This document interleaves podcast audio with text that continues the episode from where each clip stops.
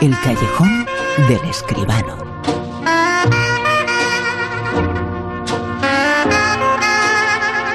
El callejón, la información sobre cine hoy, la información esta noche sobre uno de los grandes que tiene nueva película, Mula. En el callejón con José Manuel Esquivano, a quien ya saludamos. Eh, José Manuel, muy buenas. Buenas noches, Bruno, ¿qué tal? José Manuel, eh, siempre que estrena una nueva película como director eh, Clint Eastwood, esperamos lo mejor, esperamos otra genialidad. A veces somos un poquito injustos porque una no va a ser siempre mejor que la anterior, pero tenemos un nuevo estreno de Clint Eastwood y eso ya es para celebrar, ¿no? Hombre, sin ninguna duda, Clint Eastwood es eh, un mito, una figura inmortal del cine. Y como sigue estrenando y siguen llegándonos sus películas, pues vamos a ver qué ha hecho en esta última ocasión, en esta peli que se llama Mula. Fíjate, eh, te pregunto, yo creo que cada uno tiene su película favorita, una que le ha llegado, que le ha impactado, bueno, una o una docena de películas eh, de las dirigidas eh, por Clint Eastwood. yo me acuerdo sobre todo de Mystic River, pero yo creo que no hay ninguna que no sea exquisita, ¿no? Sí, sí, a mí Mystic River me parece una de sus mejores películas eh, a mí me gustó muchísimo Sin Perdón. Fue eh, además uno de esos eh, westerns crepusculares, porque fíjate que el género ha ido decayendo poquito a poquito. bueno, pues nadie como Clint Eastwood para hacer un western, para dirigirlo, para protagonizarlo. Y bueno, Million Dollar Baby me gustó muchísimo también, una película realmente enternecedora, fantástica. Quizás son las tres películas de Eastwood que más me gustan, sin olvidar aquellos primeros spaghetti westerns en los que él eh, no dirigía todavía, pero hacía unos personajes realmente sensacionales. Y ahora ha vuelto con esta película, con la película Mula. La familia es lo más importante que hay. No sigas mis pasos. Antepuse el trabajo a la familia. Por querer ser alguien importante de puertas para afuera, acabé siendo un fracasado en mi propia casa. He sido un padre nefasto, un marido nefasto.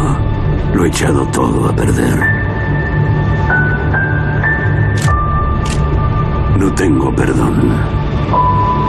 Este es mi último cartucho. Ayúdame, Señor. Este es mi último cartucho. Mula, así se titula la película, el comentario José Manuel.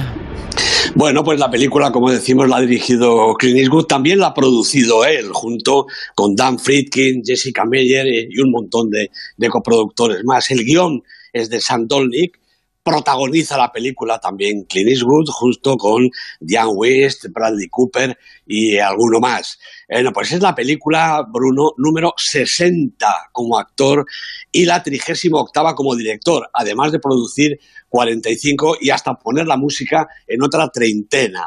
Como decía antes, pues es un maestro, un genio del séptimo arte, un genio que en mayo cumplirá 89 años como te digo, es inmortal. Bueno, mm, a mí la verdad es que desde la mitad de Gran Torino para acá, el último cine de Clint me había interesado, con algunos chispazos de excepción, bastante poco. Lo veía bastante agotado, exageradamente conservador y lastrado por cierta ñoñería patriotera. Pero llega este personaje de mula y me derriba todos los esquemas. ¿eh? Hombre, claro que cualquier película de Clint Eastwood con él dentro es mejor pero es admirable que a estas alturas se ponga delante y detrás de la cámara y lo haga con la personalidad, la solvencia y el coraje que demuestra. El protagonista, que escuchábamos hace un momentito, echando de menos, Bruno, a, la voz de Constantino Romero, para que nos vamos a engañar, ¿no? Pero en fin, mejor como siempre en versión original. Pues en versión original, este protagonista, Earl Stone, también es un nonagenario curtido por la vida y sus derrotas. Eh, está en la ruina, desahuciado y sin más bien que su vieja Ford que anda ya con las bielas por los suelos. Ha vivido épocas mejores, ha sido un floricultor de éxito y su negocio iba viento en popa. Hasta que los nuevos tiempos han cambiado, le han impuesto nuevos modos y él no ha sabido adaptarse. Y además, como le hemos oído hace un momentito lamentarse, él está solo, abandonó a su familia, su mujer y su hija, por su obsesión por el trabajo y ahora comprende pues, que nadie le quiere. Bueno, sí le quieren, le quieren algunos tipos, en concreto los que le proponen ganarse fácilmente unos dólares llevando un alijo de droga en su camioneta. Piensan, y él también se lo cree, que nadie va a reparar en un anciano que va en ese cacharro por la carretera cantando a pleno pulmón las canciones que suenan en la radio. Y tienen razón. Y así comienza un nuevo negocio que viaje tras viaje permite a él volver a tener dinero, comprarse una flamante camioneta nueva y además repartir algo entre amigos y necesitados varios, porque al final es un hombre de buen corazón. Lo malo es que la policía no es tonta, por lo menos en América, y la DEA, la agencia antidroga, ha puesto al inteligente y concienzudo agente Bates tras ese llamativo movimiento de mercancía. Y además los propios narcos se van volviendo cada vez más exigentes y peligrosos. En fin, que todo apunta a un final cercano al Rosario de la Aurora o como se estile por allende esas fronteras. Clint Eastwood está a sus anchas en este relato. Domina todos los registros como actor en un personaje delicioso, todo ojos y corazón, y como director. La historia se inicia, es verdad, con un prólogo que quizá peque de esquemático y acelerado, pero se lo perdonamos porque ya la película dura dos horas y porque todo lo que viene a continuación del prólogo es de primera calidad, apoyado en un estupendo reparto que incluye, además de los que decía antes, a Andy García, a Lawrence Fishburne y Michael Peña, entre otros, Eastwood convierte Mula en un espectáculo más que digno, con interés constante, emoción, sentido del humor, su buena dosis de incorrección y muchos, muchos, muchos momentos de estupendo cine. Qué bien, qué fantástico. Mula, la película de Clint Eastwood. Eh, José Manuel, es que hay muchas cosas que hay que perdonarle.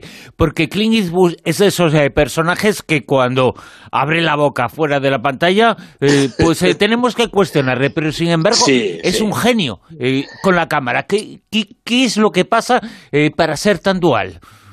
Pues efectivamente, que su vida privada, sus creencias, sus teorías, pues son las que son. Eh, tiene sus eh, eh, opciones políticas, pues las suyas, verdaderamente. Sí, pero, pero muy radicales, ¿eh? Muy radicales. Y, extremadamente conservadoras. De ninguna manera. Y violentas, pero sin embargo, luego es un auténtico genio es un auténtico genio. Yo mm, eh, recuerdo que era, me parece que era Tom Hanks el que hablaba cómo rueda Clint ¿no? Y entonces, eh, pues les cuenta, dice, no, tiene todo el set preparado, todo en condiciones, eh, el cámara, otro, motor. Y entonces, en lugar de dar dos gritos y decir, ¡acción! Pues entonces él dice, dale. Simplemente, ¿no? Con esa suavidad, porque es que eh, Clint Eastwood es el cine, Bruno. El corazón de Clint Eastwood es un corazón que es el cine. ¿Cómo si no se puede explicar que un señor de 90 años haga una película, la produzca, la dirija, eh, la, la, protagonice. Y aquí no ha puesto la música, pero le ha faltado un momentito para ponerse a componer también. Realmente es un monstruo de la cinematografía y de verdad, no todas sus películas no nos gustan y hay algunas cosas eh, pues en las que trasluce su, su propia mentalidad, ¿no? Pero también en esta película muchos han querido ver esa especie de necesidad de expiación, ¿no? Precisamente en ese párrafo que has elegido muy bien del tráiler, donde él algo así como que pide perdón. Es el personaje el que pide perdón por su vida y por sus cosas, pero seguro, seguro que el propio Eastwood está con el corazón detrás de ese personaje. Le preguntaban el otro día por qué la película la ha dirigido él y no otro. Y contesta, pues hombre, porque si la hace otro, sería otra película. Yo creo que no hay ninguna manera mejor de decirlo. Desde luego que genio y figura. Clint Eastwood, eh, director, eh, productor, intérprete de esta película de Mula, y no hace cine para llegar a fin de mes, ¿eh? No, no, efectivamente. Ese problema no es el suyo. Será el de su personaje, pero el suyo no. Vamos eh, con las noticias. Y noticia importante. Algo que no se ha producido nunca. Es una ironía, ¿eh? Roma, de Alfonso Cuarón, ha ganado otro premio. Pues sí.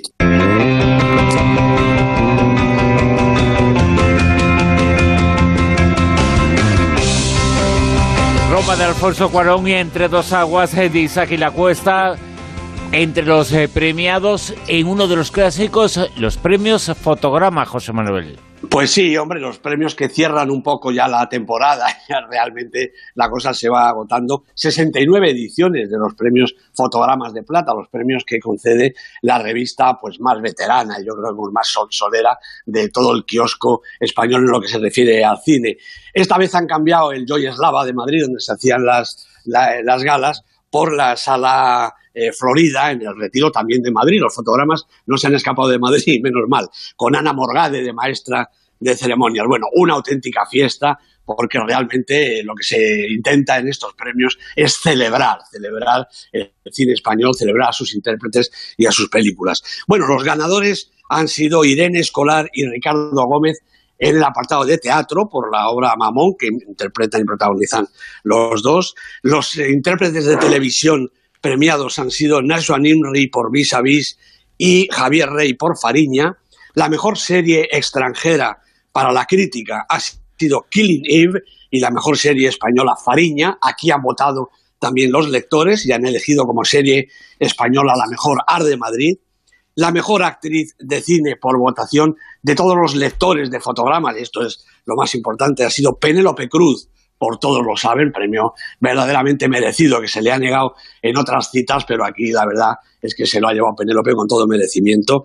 El de actor para Antonio de la Torre, aquí sí que hay unanimidad desde el primer premio hasta el último por su personaje de El Reino. Emilio Gutiérrez Cava se llevó el premio especial a toda la vida el, veterano de una saga interminable de actores que por de momento termina en Irene Escolar, precisamente otra de las premiadas. Y como decías al principio, las mejores películas para la crítica especializada han sido Roma como película extranjera, enésimo premio para la obra de Cuarón y Entre dos aguas, otro de los premios hasta ahora esquivos para Isaac y la Cuesta y que me parece que tiene un merecimiento absoluto, Entre dos aguas. También para la mejor película han votado los lectores de fotogramas y este premio, cómo no, ha sido para Campeones, que también ha ganado absolutamente todo este año. Campeones eh, ganadora de este premio, pero también entre las eh, triunfadoras, además eh, de Penelope Cruz, que tenemos que mencionarla, las películas Roma y Entre dos aguas. Vamos con Super 10. Lista, la gran lista que nos ofrece aquí siempre José Manuel Esquivano, el super10.com que sitúa esta semana en el puesto número 10. Bueno, pues una película verdaderamente oportuna, una cuestión de género, es además la película de la semana porque es la primera vez que entra en el Super 10 estaba en el puesto 13, sube al 10 la película de Mimi Leder con Felicity Jones y Armie Hammer de protagonistas. 9. El vicio del poder sube un puestecito en su séptima semana la película de Adam McKay con Christian Bale, que aunque no haya ganado el Oscar, hay que reconocer que está estupendo. En el puesto número 8. Perdiendo el Este, película española de Paco Caballero con Julián López, con Miki Esparvé, tres semanas en la lista, ha subido un puesto. 7. Conserva este puesto 7 Alita en su tercera semana, Alita Ángel de Combate, la película de Robert Rodríguez con Rosa Salazar y Christoph Waltz en los papeles protagonistas. 6. También repite posición Cómo entrenar a tu dragón 3, película de animación de Dean DeBrois, película que termina la saga esta de los famosos dragones y los chavales. 5.